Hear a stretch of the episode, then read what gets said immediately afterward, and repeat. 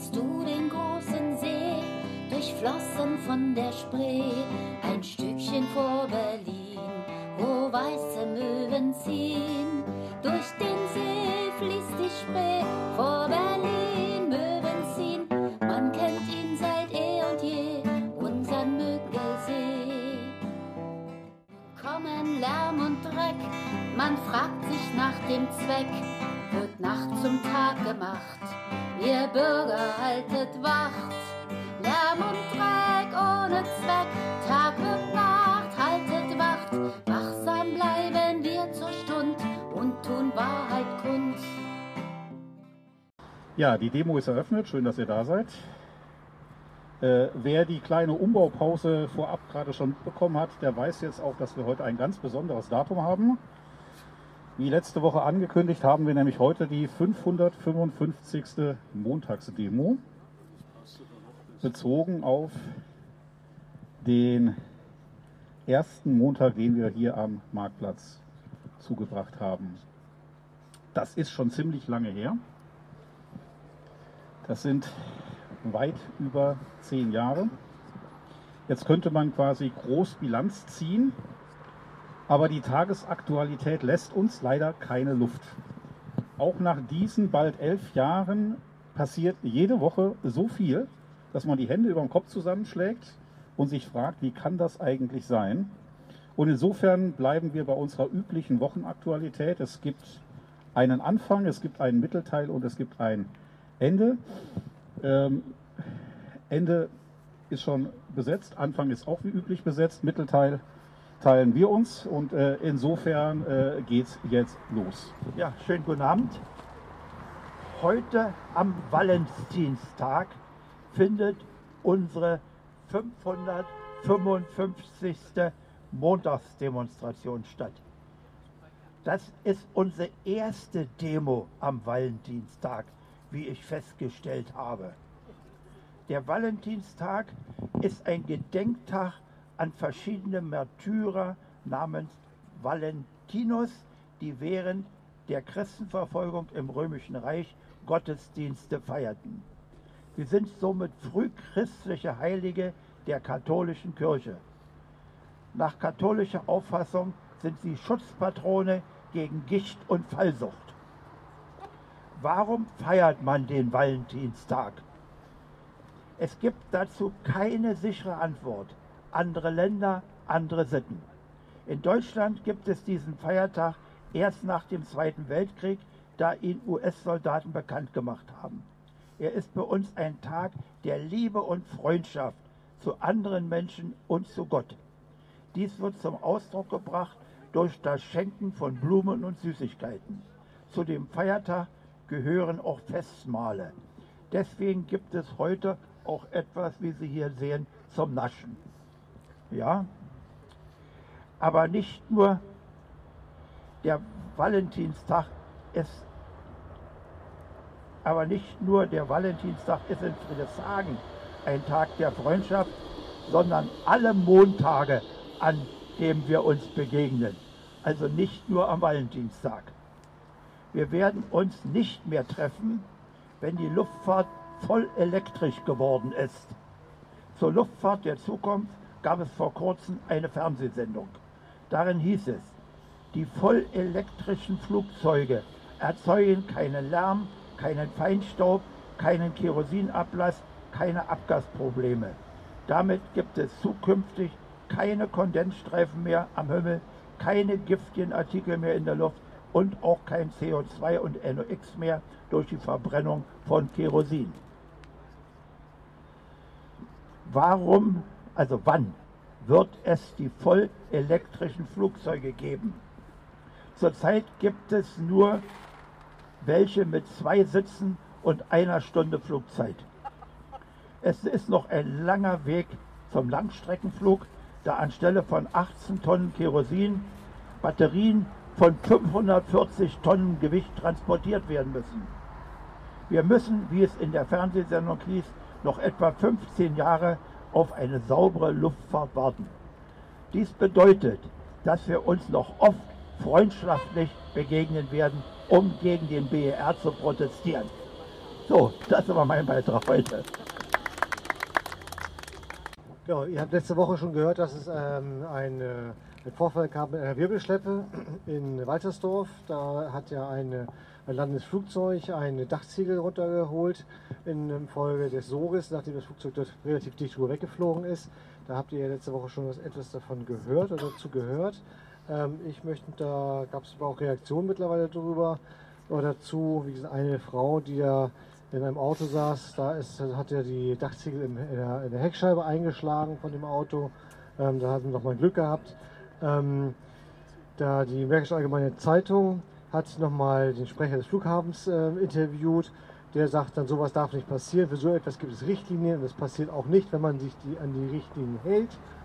Äh, irgendwo ist ein Fehler passiert, der sich nicht wiederholen solle. Ob der Pilot wirklich zu tief geflogen ist, könne er nicht sagen.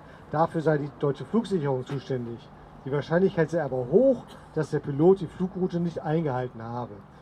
Da fragt man sich immer, welche Flugroute redet er eigentlich, weil wir wissen, die Flugrouten sind ja sehr flüchtig. Ähm, also irgendeine nicht eingehaltene Flugroute hat dann dazu geführt, dass vermutlich da eine Dachziegel runtergekommen ist. Die deutsche Flugsicherung wurde dann natürlich auch befragt. Also dieses Ping-Pong von hin und her spielen der Schuldigkeit hat funktioniert. Die Flugsicher deutsche Flugsicherung sagt, ähm, nein, nein, nein, das kann gar nicht sein. Ähm, wir haben alle Flugdaten geprüft, ein Pilotenfehler liege nicht vor. Ähm, der Flughafensprecher Sprecher selber spricht von auch noch immer noch von einem absoluten Einzelfall. Und das käme ja sonst nicht vor, dass so ein gefährliches Szenario überhaupt eintreten dürfe. Und, weil das ja so selten ist, man weiß ja ganz genau, dass es so selten ist, führt man auch gar keine Statistik darüber. Wenn ich keine Statistik habe, kann ich natürlich auch nichts erfassen. Ich erinnere nur an die vielen, vielen Vorfälle mit Wirbelschleppen in Frankfurt, nachdem eine neue Flugroute äh, eingerichtet wurde. Äh, mal gucken, ob das jetzt der Einzelfall bleibt oder ob wir davon jetzt häufiger zu berichten haben. Mal gucken. So, dann habe ich etwas ähm, vom Münchner Merkur, da geht es wieder um den Flughafen München und wieder um Ultrafeinstaub. Ist ja mal ein Thema, was uns hier auch noch bewegt. Auch wenn wir vielleicht in 25 oder 15 Jahren Elektroflugzeuge haben.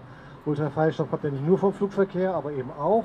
Und um dem nochmal an die ähm, nachzugehen und das auch zu belegen, ist es jetzt so, dass es äh, verschiedene Initiativen gibt, die mit Messgeräten unterwegs sind. Auch in München gibt es eine Bürgerinitiative. Und dazu, ähm, ich berichte mal aus, diesem, äh, aus dem Artikel, und möchte ich zitieren. Schon unzählige Male ist Reinhard Krendelbacher mit einem Messgerät bewaffnet rund um den Flughafen München gefahren. Mit einem Handmessgerät jagte das Mitglied des Bürgervereins Freising zur Vermeidung von Lärm und Schadstoffbelastung den Ultrafeinstaub hinterher. Der Bürgerverein vermutet, dass vor allem die Verbrennung von schwefelhaltigem Kerosin besonders viel Ultrafeinstaubpartikel erzeugt, das auch in den Lungen, landen kann. Als die Messung 2017 begann, war die Erforschung noch in den Anfängen, doch mittlerweile hat sich einiges getan. Im Auftrag des Bayerischen Umweltministeriums betreibt die Uni Bayreuth am Rand von Freising und Heilbronnermoos zwei Messstationen. Zitat, wir werten gerade die Daten aus und prüfen sie auf ihre Qualität, sagt Anke Nölscher, Juniorprofessorin für atmosphärische Chemie. Wir müssen sehr vorsichtig sein. Es gebe in der Luft eine Art Gemengelage durch viele potenzielle Quellen für Ultrafeinstaubpartikel. Auch Autoverkehr spiele eine Rolle. 2023 sollen Ergebnisse vorliegen. Unabhängig davon hat die Universität der Bundeswehr in München-Neubiberg mit sechs weiteren Forschungseinrichtungen im September 2021 ein von der EU finanziertes Forschungsvorhaben gestartet. ULTRAS steht für Ultrafine Particles from Transportation, untersucht wird Ultrafeinstaub von Diesel- und Benzinmotoren, Flugzeugturbinen und Schiffsmotoren. Auch der Abrieb von, Bahn, Abrieb von Bahnoberleitungen wird gemessen. Am Schluss soll eine Art Risikobewertung stehen, erklärt die Pressestelle der Bundeswehr-Universität. Das ist alles schön und gut, dass das alles ein bisschen verwissenschaftlich wird mittlerweile. Knackpunkt ist aber leider Gottes immer und nach wie vor, dass es keine Grenzwerte gibt. Ähm, und da wissen wir ganz genau, solange es keine Grenzwerte gibt, wird selbst wenn es belegt ist und erwiesen ist, wird keiner in unserer Regierung sagen, ja, ja, ja, jetzt müssen wir aber handeln, weil Grenzwerte sind überschritten, weil es gibt ja keine. Das ist wie mit der Statistik, die man nicht führt, da kann man ja auch nicht sich drauf berufen. Dann haben wir noch ein Thema, das hatten wir auch in den letzten Wochen mal angesprochen, mit der Fluglärmkommission dass wir ja für Berlin ähm, quasi der Flug, äh, Fluglärmkommission äh, nur einen Vertreter sozusagen haben, aber für die ganzen Umlandgemeinden, ähm, für kleinere Bereiche mit weniger Einwohnern, weniger Betroffenen, sehr wohl einen, ähm, äh, einen ähm, dort immer ähm, Stimmberechtigte sind in der Fluglärmkommission. Und dadurch haben, hat zum Beispiel das Berlin relativ wenig Gewicht. Ähnliches hat man mittlerweile auch in München äh, nicht Quatsch, in Leipzig bemerkt, ähm, aus einer Zeitung, ich weiß nicht, was das ist, EIZ, das kann ich Leipziger Zeitung, ich weiß nicht, was das für eine Quelle ist. Da geht es äh, darum, dass die Grünen etwas beantragt haben, nämlich einen Umbau der Fluglärmkommission. Ich zitiere, denn das Problem ist ja eher nicht, wen die Stadt Leipzig in die Fluglärmkommission entsendet, sondern welches Gewicht die Großstadt in dieser Kommission hat. Denn wenn sie wie bisher nur einen Sitz hat, hat sie genauso wenig Gewicht wie zum Beispiel Schkeuditz oder Rackwitz. Das sind so zwei kleine Dörfer oder Gehöfte, die da drumherum sind. Da ist es sogar egal, ob der Oberbürgermeister, der Umweltbürgermeister, Umweltbürgermeister oder der Amtsleiter für Umweltschutz dort sitzt. Leipzig hat nur eine Stimme und erlebt nun seit Jahren, wie sie als Hauptbetroffene trotzdem jedes Mal überstimmt wird. Nicht nur von den Nutzern und Inhabern des Flughafens, sondern auch von anderen Gemeinden, in denen andere wirtschaftliche und parteipolitische Interessen und Abhängigkeiten dominieren. Die Kommission ist eher ein Gremium, das wirkliche Minderungen beim Fluglärm vermindert beziehungsweise sogar verhindert. Das werde sich erst ändern, so die Grünen, wenn sich die Zusammensetzung deutlich verändert. Der Leipziger Stadtrat mahne bereits seit Jahren, und zwar fraktionsübergreifend, dass die Stimmverteilung in der Fluglärmkommission die Zahl der vom Fluglärm betroffenen Anrainerinnen bzw. den Grad der Belastung der jeweiligen Gemeinden abbilden müsse. Weiter steht da in dem Artikel, es lohnt die Frage, warum beispielsweise Vertreter der Leipziger Industrie- und Handelskammer in der Kommission eine Stimme haben, betroffenen Gemeinden aber eben nicht. Es ist unsere entscheidende Position, entschiedene Position, so die Grünen weiter. In der Flugenlärmkommission hat es zuallererst um Lärm- und Umweltschutz zu gehen und eben nicht um wirtschaftliche Belange. Das heißt nicht, dass ökonomische Interesse keine Rolle spielen sollen, aber für die jeweiligen wirtschaftlichen Strategien gibt es andere entsprechende Gremien. Leipzig benötigt endlich eine Fluglärmkommission, die den Namen Fluglärmkommission auch verdient. Und dann zitiere ich das Ende noch einmal ganz kurz. Und wenn die Ratsversammlung dem Änderungsantrag, den die Grünen dort eingereicht hat, zustimmt, hat der Oberbürgermeister erst einmal eine nicht wirklich leichte Aufgabe. Denn dazu muss er in Dresden Leute zum Umdenken bewegen, die ganz froh sind, dass die Fluglärmkommission nur ein Kaffeekränzchen ist, das dem Flughafeneigentümer Freistaat Sachsen nicht wirklich in die Quere kommt. Da fühle ich mich doch sehr erinnert an das, was wir hier so haben. Aber da tut sich zumindest schon mal was. Da gibt es schon mal die Ansätze, die Kommission Zusammensetzung zu ändern. So, und als letztes komme ich zu einer Mail von einer uns schon fast unbekannten Dame, nämlich von Corinna Ludwig. Die hat doch tatsächlich im September letzten Jahres, am 17. September, ein Freitag, geschrieben an die Grünen-Fraktion in Brandenburg. Und daraus möchte ich mal zitieren, weil es gibt nämlich eine Antwort sehr geehrte Frau Buchi, sehr geehrter Herr Rostock, mit großer Verärgerung habe ich Ihre Pressemitteilung gelesen. Sie schreiben, unsere Fraktion wird keine Ruhe geben, bis es endlich Ruhe für Anwohnerinnen und Anwohner gibt. Muss ernsthaft geprüft werden, ob Staats, bei denen die Nutzung der Hoffmannkurve ausscheidet, nicht von der südlichen, nördlichen Stadtbahn erfolgen können. Das verursacht zwar Mehrkosten, sollte aber gegen die gesundheitlichen Kosten für die Gesellschaft abgewogen werden. Zitat Ende. Das war eine Pressemitteilung, die die Grünen damals rausgegeben hat. Und da ging es darum, eben, dass man doch lieber von der Nordbahn starten sollte, weil dann würde man, das zwar vielleicht ein bisschen mehr kosten, aber man würde ja weniger gesundheitliche Schäden haben. Dazu hat ein Corinna geschrieben, haben Sie sich auf der Karte mal angeschaut, wie viele Menschen an der nördlichen Startbahn betroffen sind? Sind die Menschen der nördlichen Startbahn weniger, weniger wert als die Menschen an der südlichen? Für diese Menschen setzen Sie sich nicht ein, damit sie Ruhe bekommen, sondern geben ihnen noch mehr an Lärm, Sie erwähnen diese Anwohner nicht einmal, denn die Nutzung der Nordbahn erzeugt ja angeblich nur mehr Kosten. Anbei mal eine Karte mit den Belastungen. Da kommt da so ein Link, wo man dann diese Belastung und die Fluglärmbelastung einsehen kann. Dass für die Anwohner von Zeuthen, Eichwalde etc. in ihren Augen nicht zumutbar ist, dürfte also den Nachbarn an der nördlichen Startbahn, Bohnsdorf, Müggelhain, Rahnsdorf, Erkner, Woltersdorf, Frieshagen, Schöneiche etc. zu den bereits vorhandenen Starts gern noch mit dazu nehmen? Fragezeichen. Und dies, obwohl die Anzahl der Lärmbetroffenen an der nördlichen Startbahn in der vorgesehenen Aufteilung schon deutlich höher sind als auf der südlichen. Vielleicht schauen Sie sich die NIROS-Werte der DFS zu den Flugrouten mal genauer an. Es ist mir unverständlich, wie man so eine Pressemitteilung verfassen kann. Warum sind Ihnen die Menschen in Zeuthen und Eichwalde wichtig und die Menschen an der nördlichen Stadtbahn nicht? Bitte teilen Sie mir mit, welche Überlegungen bei Ihrem Vorschlag eine Rolle gespielt haben. Mit verärgerten Grüßen, Corinna Ludwig. Wie gesagt, letztes Jahr im Sommer.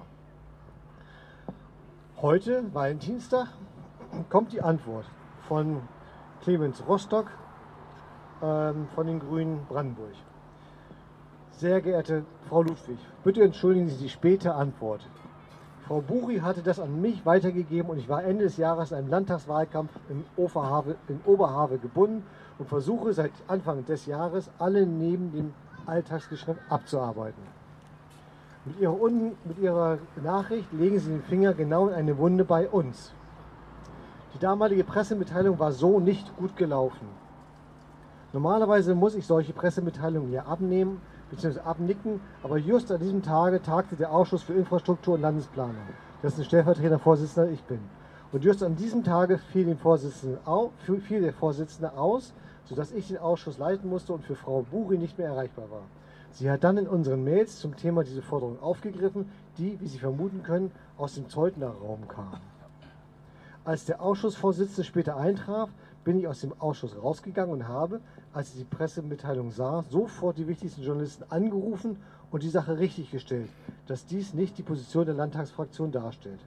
Das hat immerhin dazu geführt, dass diese Forderung in den Pressemeldungen, in den Zeitungen und beim Fernsehen etc. nicht aufgegriffen wurde.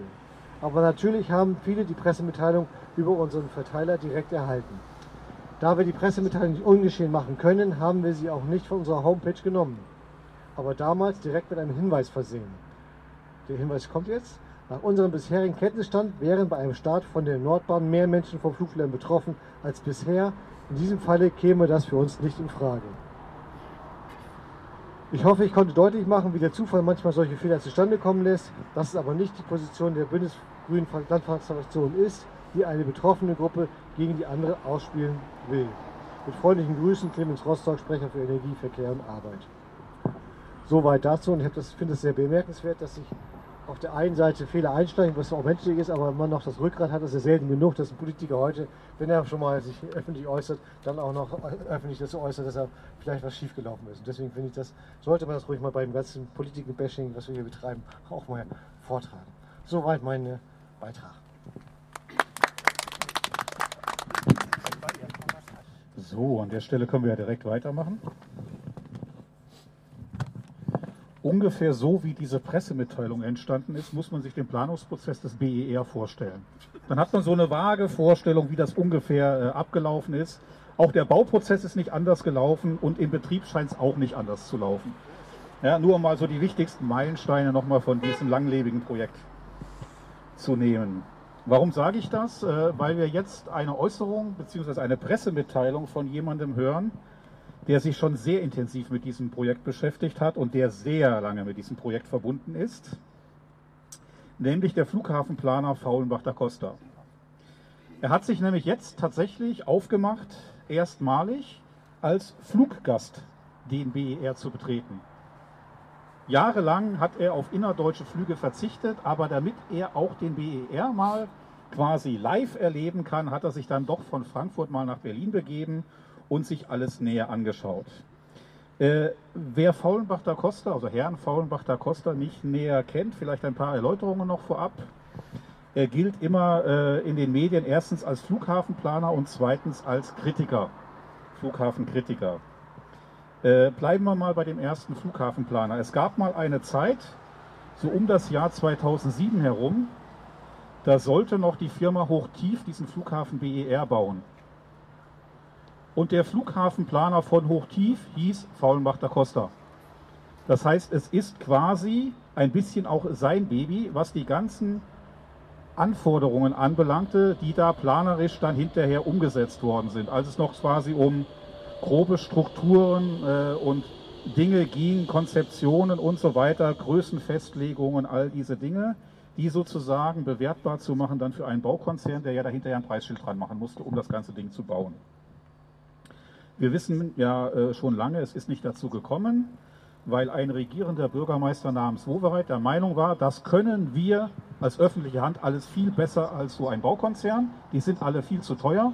Die wollen 1,1 Milliarden Euro um dieses BER zu bauen, das können wir für 700 Millionen besser selber machen. Wie wir wissen, äh, hat er sich nur leicht verschätzt, denn aus den 700 Millionen sind 7 Milliarden geworden. Und der Flughafen ist immer noch nicht fertig, weil er immer noch Macken hat und immer noch repariert werden muss.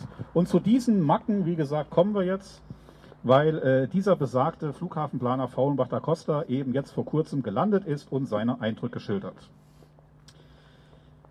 Die elegante Transparenz der Hülle geht im Terminal verloren. Dieter Faulenbach da Costa, Flughafenplaner und einer der schärfsten Kritiker des neuen Berliner Flughafens, ist 15 Monate nach Eröffnung des BER von Frankfurt nach Berlin geflogen, um das Terminal als Passagier zu erleben. Er wollte auch nachschauen, ob seine vor über zehn Jahren geäußerte Kritik an der fehlenden Funktionalität des Terminals zutreffend war oder noch ist. Ähm, ich zitiere jetzt nicht sieben Seiten Pressemitteilung. Ich habe mir mal ein paar Schmankerl rausgesucht. Zitat. Erstmals seit 20 Jahren bin ich innerdeutsch wieder in ein Flugzeug gestiegen. Zwar wurde ich immer wieder auf die 2G plus Corona-Regeln hingewiesen, kontrolliert wurden sie weder an den Flughäfen Frankfurt und Berlin noch von der Airline. Die Folge, zwei Tage später bekam ich eine rote Warnung auf meiner Corona-App. Demnach habe ich über einen längeren Zeitraum und geringen Abstand mit einer infizierten Person Kontakt gehabt. Außer bei den beiden Flügen habe ich immer auf Distanz geachtet. Im Flugzeug war das unmöglich. Na, ein Problem, was, glaube ich, alle haben, die heutzutage in einen Flieger steigen, weil die Airlines und die Flughäfen sich tatsächlich ihr Geschäft nicht kaputt machen wollen und deswegen die Dinge, äh, da sagen wir mal, interessant interpretieren. Äh, ich erinnere an einen Flieger, der von Italien nach Indien geflogen ist, äh, alle negativ getestet beim Einsteigen und von 179 sind etwa 150 positiv getestet wieder ausgestiegen. Also das ist ungefähr das, was Faulenbach da Costa auch erlebt hat. Aber das hat ja noch nichts mit dem BER selber zu tun. Nächstes Zitat. Beim Ausstieg aus dem Flugzeug über die beweglichen und festen Passagierbrücken zum Terminal wird man Bergsteiger, um die geschätzten 10% Steigung im festen Teil der Brücke zu bewältigen. Behinderte werden dieses Hindernis nur begleitet überwinden können und Begleitpersonen werden Mühe haben, beim Aussteigen gegen den Berg zu schieben. Nächstes Zitat. Toiletten. Dank des gut gestylten Passagierführungssystems sind die Toiletten übrigens nicht leicht auffindbar. Nächstes Zitat. Bemerkenswert, dass für die besonders attraktiven Auslands- und Interkontinentalpassagiere, die Kunden der Premium Airlines, keine Walkways auf dem weiten Weg zu den großen Langstreckenflugzeugen angeboten werden. Das sind diese Laufbänder, die alle kaputt sind. Dabei wird doch beständig über die Abwesenheit dieser Flüge in Berlin geklagt.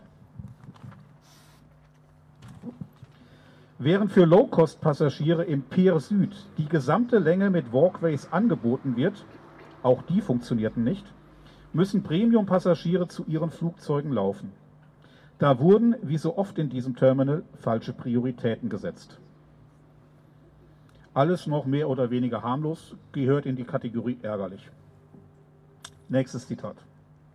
Schon auf der Treppe, man muss wirklich zum Bahnsteig runterlaufen, gab es keinen Schutz gegen den scharfen arktischen Wind, der dann auf dem Bahnsteig verstärkt auftrat. Da zieht es wie Hechtsuppe. Im Brandfall empfiehlt es sich, immer gegen den Wind zu laufen und nicht den grünen Pfeilen zu folgen. Am Treppenanfang auf der Ebene des Bahnsteigs wurde ein Luftschleier installiert, um zu verhindern, dass im Brandfall der Rauch auf die Fluchttreppen zieht. Aber schon auf den Treppenläufen nach unten gab es starken Gegenwind. Ich habe Zweifel, dass der Luftschleier im Brandfall eine Wirkung hat. Wie gesagt, der Mann ist Flughafenplaner. Wer weiß, wovon er redet. Das ist ein relativ ernster Punkt. Das ist genau die Nummer, weswegen es ja mal eine Verzögerung auch wieder in der Inbetriebnahme gab, weil lange nicht klar war, ob dieses offene Konstrukt Terminalhalle zu Bahnsteigen, unterirdischer Bahnhof, ob das überhaupt genehmigungsfähig ist. Und dieser Luftschleier ist genau quasi dieses billige Hilfsmittel geworden, mit dem man sich dann die Genehmigung im Landratsamt geholt hat.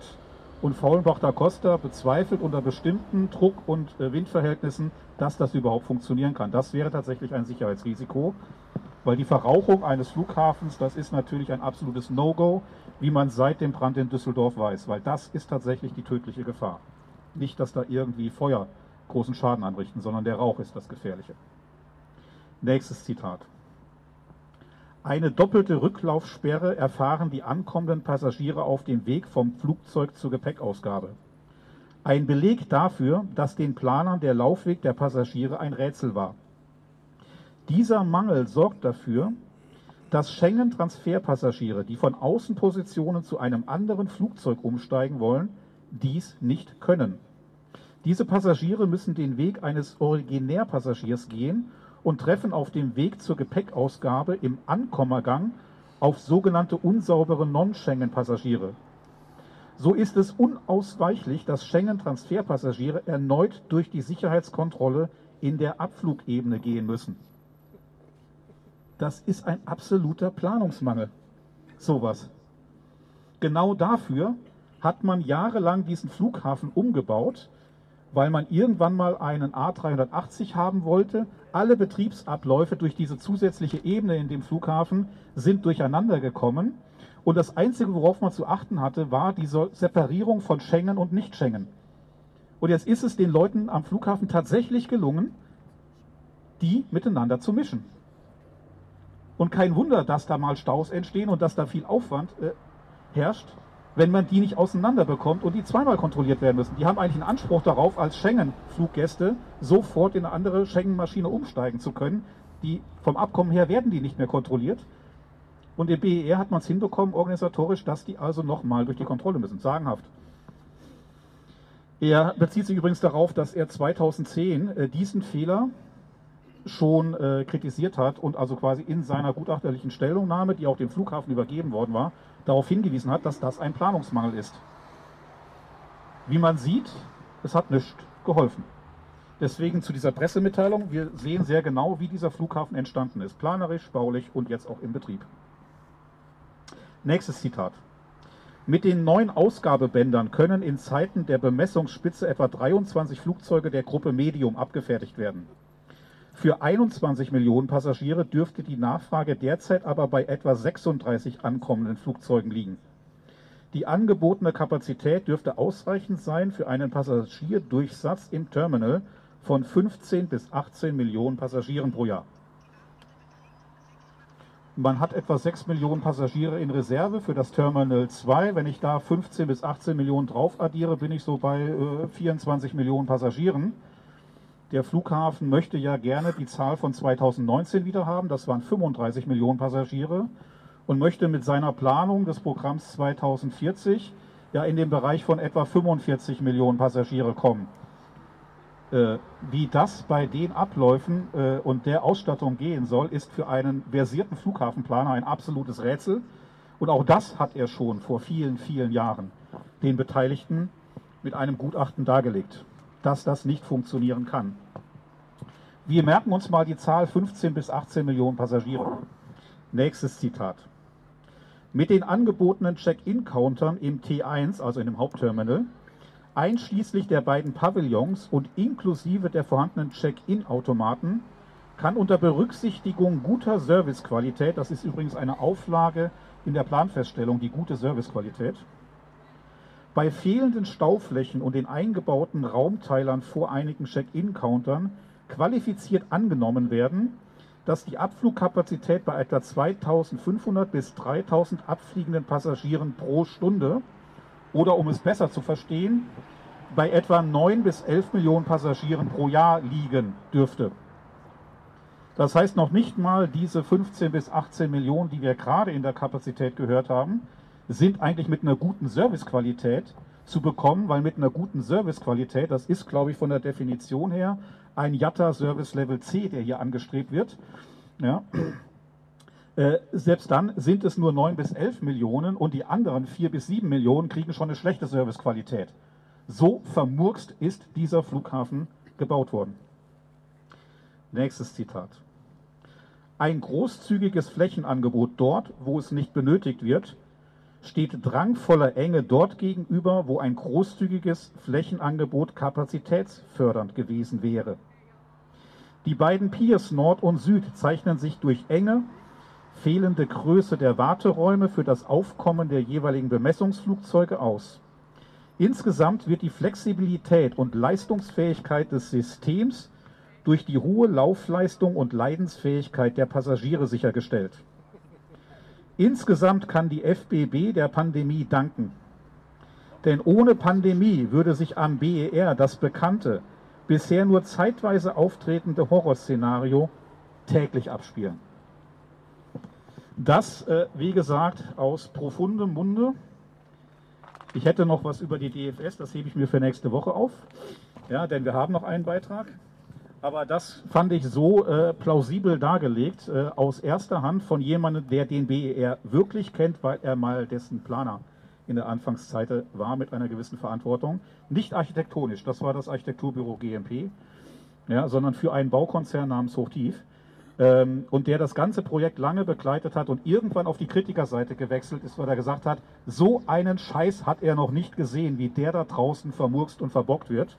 Und wir müssen uns immer vor Augen führen, das Ding hat 7 Milliarden Euro gekostet und kann nichts. Danke.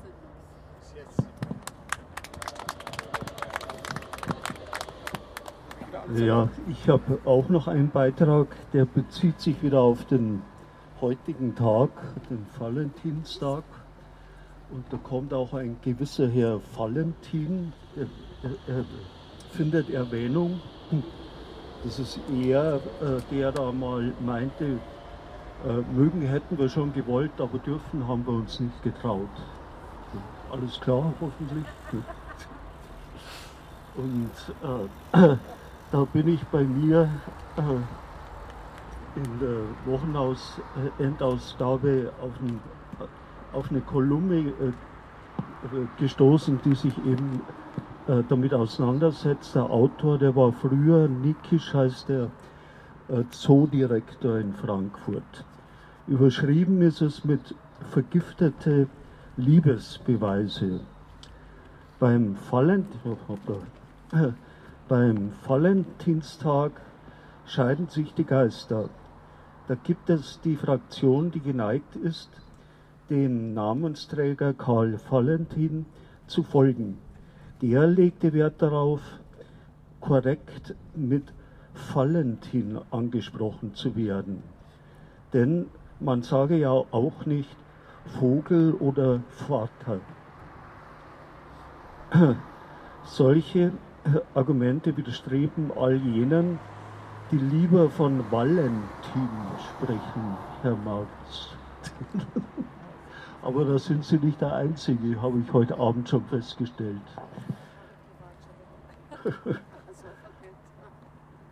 Äh, äh, die lieber von Valentin sprechen, denen allerdings nicht gerade konsequenterweise Vogel oder Water nicht über die Lippen kommen würde.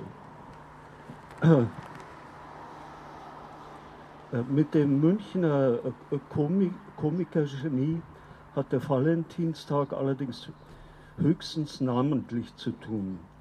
Denn, der Gedenk, denn den Gedenktag gibt es als religiöse Einrichtung schon seit vor karnevalistischer Zeit, nämlich seit eineinhalbtausend Jahren. Wir haben uns soeben da genauer darüber aufklären lassen. Stimmt's? Von Ihnen?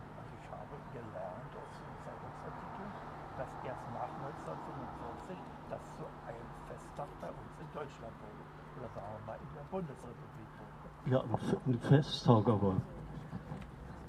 Okay, da, setzen wir uns auch zusammen, schlage ich vor. Aber Sie haben doch auch irgendwie einen religiösen Hintergrund äh, angesprochen. Ja,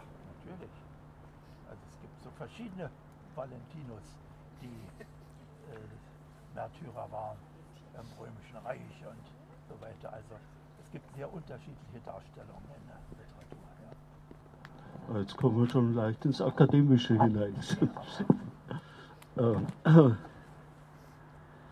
äh, der linguistische Streit um F oder W wird jedenfalls überlagert von der in unserem Kulturkreis wohl alle einenden Ansicht, es sei der Tag der Verliebten und es sei der Tag, an dem einen Strauß Rosen als Zeichen der Liebe zu verschenken angebracht ist. Nun ist Mitte Februar nicht gerade die Jahreszeit, in der Rosen bei uns im Freiland äh, gedeihen. Deshalb kommen sie aus beheizten Gewächshäusern oder werden aus Gegenden eingeflogen, wo die Temperaturen günstiger sind, etwa aus südamerikanischen Ländern wie Ecuador oder Kolumbien oder aus Ostafrika. Also Bezug zum Fliegen ist gegeben auch bei der Kolumne da.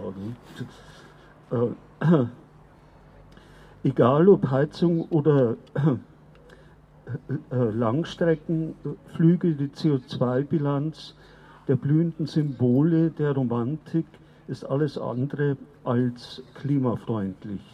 Zudem verschlechtert sich deren Ökobilanz durch den teils massiven Einsatz von Pestiziden und den hohen Wasserverbrauch bei der Zucht, vor allem in den überseeischen äh, Herkunftsländern.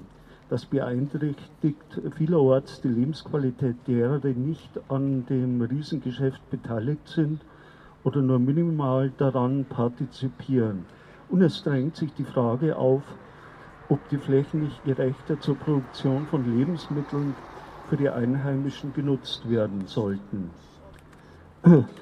Also uns ist es bekannt, aber trotzdem sollte man sich immer wieder so zu Bewusstsein führen. Insofern ist der Muttertag ökologisch weniger bedenklich, denn im äh, Wonnemonat Mai grünt, na, grünt und, und blüht das pflanzliche Zubehör für schöne Sträuße schon in heimischen Gefilden. Auch zum Muttertag haben die Blumenläden Hochsaison. Denn es verbietet sich natürlich, selbst gepflücktes aus den öffentlichen Gärten und Parks zu verschenken. Deswegen hat ein unbekannter Dichter einen Vers verfasst, der wohl kaum in die Spitzenliga deutscher Poesie einzuordnen ist, der es aber auf den Punkt bringt. Wörtlich, Schenke deiner lieben Braut niemals Blumen, die geklaut. So ein Schild im Stadtpark klingt doch mit seinem moralischen Anspruch eindringlicher als das ordnungsrechtlich drohende Blumenpflücken verboten. Die eingeschränkten Transportmöglichkeiten und hohen Energiepreise werden den Blumenkauf zum diesjährigen Valentinstag erheblich verteuern. Da drängt sich die Frage in den Vordergrund, ob es nicht ebenso ausdrucksstarke, aber preiswertere Liebesbeweise gibt. Wenn es denn ein Blumengebinde sein soll, liegen wie bei Kaffee und anderen Produkten, verweise ich da von mir aus gesehen an die linke Ecke bei der Gelegenheit, liegen wie bei Kaffee und anderen Produkten auch Angebote von fair gehandelter Ware vor. Die zu finden bedarf allerdings gezielter Nachfrage. Dazu bleibt erfahrungsgemäß alljährlich ziemlich plötzlich und unvermittelt äh, äh, äh, dazu bleibt erfahrungsgemäß wenig Zeit, da der Valentinstag äh, äh, alljährlich ziemlich plötzlich und unvermittelt vor der Tür steht und man sich wieder einmal erst kurz vor Ladenschluss daran erinnert. Ja, zum Schluss kann ich noch eine kleine Anekdote erzählen. Also es heißt, wenn äh, der, dieser Herr Valentin, von dem jetzt das Öfteren die Rede war, wenn der in München gegrüßt worden ist von jemandem, so Grüß Gott, Herr Valentin, wie geht's Ihnen denn so? Er zu antworten pflegte, danke gut. Und wie geht's Ihrem Herrn Warter? Vielen Dank.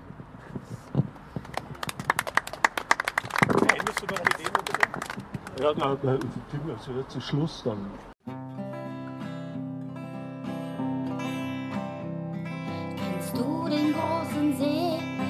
Durchflossen von der Spree? ein Stückchen vor Berlin, wo weiße Möwen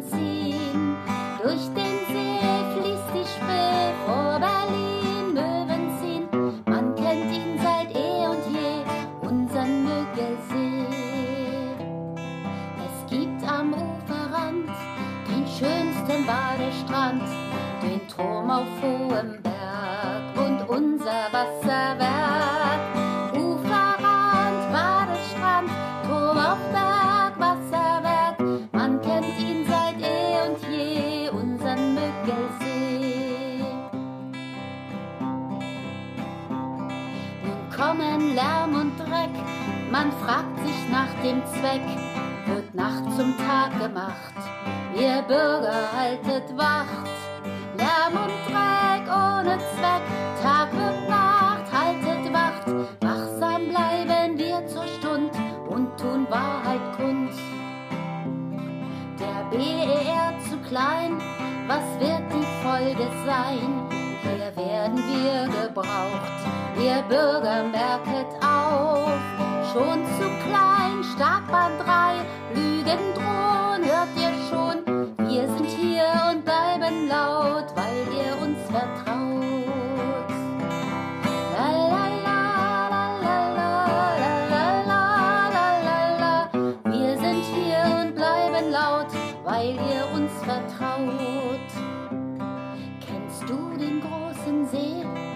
durchflossen von der Spree, ein Stückchen vor Berlin, wo weiße Möwen ziehen?